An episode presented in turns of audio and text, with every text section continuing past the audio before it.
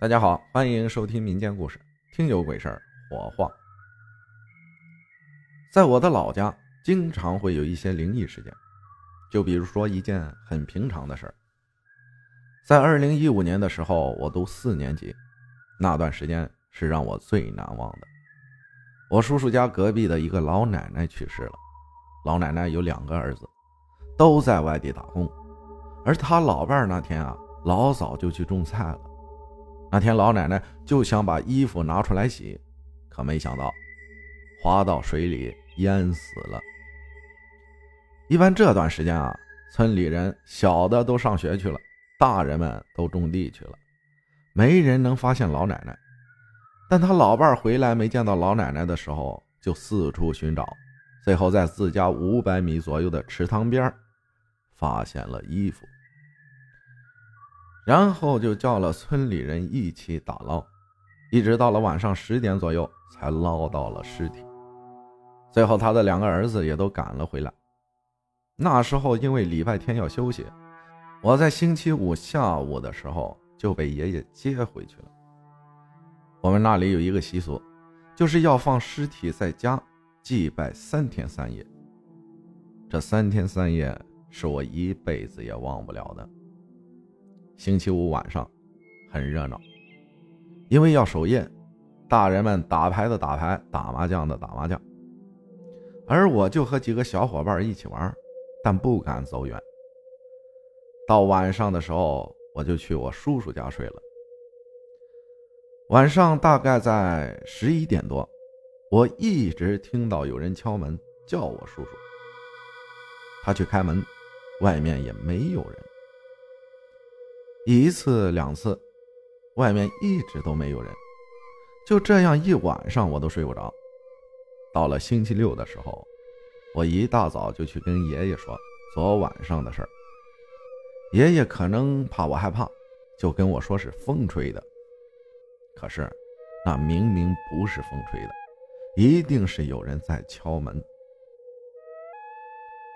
后来，我才偷偷听见我爷爷跟我叔叔说。老奶奶死后这几天还会在我们的身边，晚上会回来串门，不理会就好了。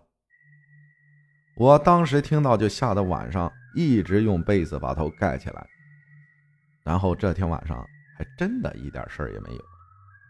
而到了星期天，我就听见他们又说，听见房间里有那个老奶奶在自言自语，一直一个钟头左右，声音才没了。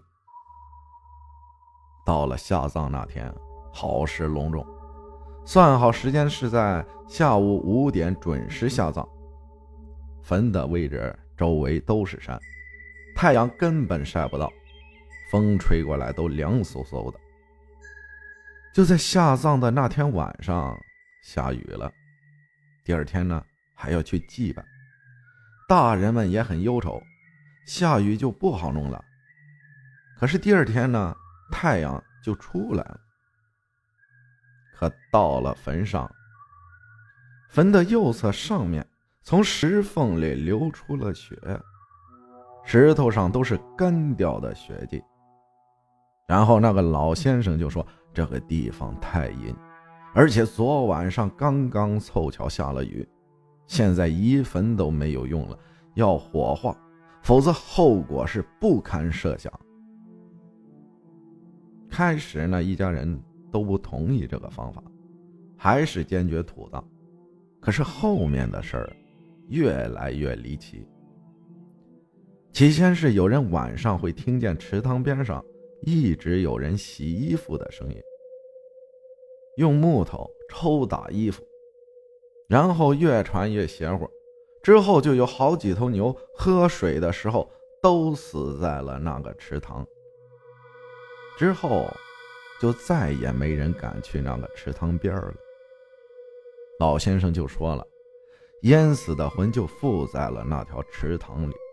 早就跟你们说过要火化，不听，现在知道了吧？最后，村子里的乡亲们都劝火化掉才能安心。在大家的劝说下，老奶奶的家人就同意了。火化之后，还真的什么事也没有了。